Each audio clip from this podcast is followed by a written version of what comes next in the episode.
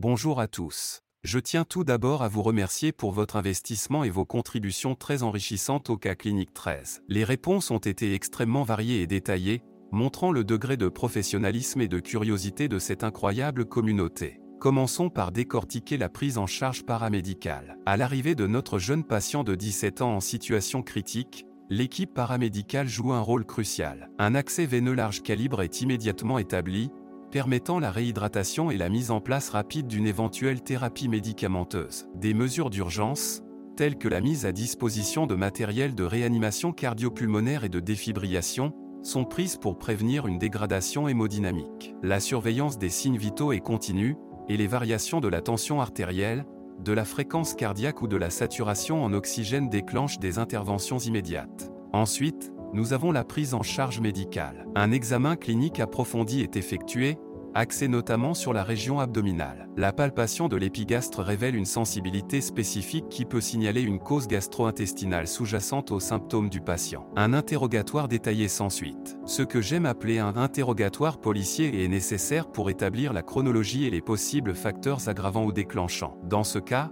la prise chronique d'AINS est un élément d'information vital, car elle indique une possible cause iatrogène à l'hémorragie digestive. Un examen rectal est également effectué, révélant la présence de méléna, un signe clinique de saignement dans le tractus gastro-intestinal supérieur. Cette découverte nécessite une action médicale rapide. Le traitement commence avec l'administration d'un bolus d'inhibiteur de la pompe à protons, IPP, à 80 mg, suivi d'une perfusion continue à 8 mg par heure pour contrôler l'acidité gastrique. En outre, une transfusion de concentré de globules rouges est initiée pour corriger l'anémie grave. L'examen de choix pour confirmer le diagnostic est la fibroscopie ésogastro-duodénale, FOGD, qui, dans ce cas, a révélé la présence d'un ulcère gastro-duodénal nécessitant une prise en charge chirurgicale immédiate. Cela conclut notre discussion détaillée sur ce cas clinique. Le gagnant, qui aura la chance de bénéficier d'un an d'abonnement gratuit à Sclepioia, sera annoncé demain soir. Restez donc connectés pour cette grande révélation.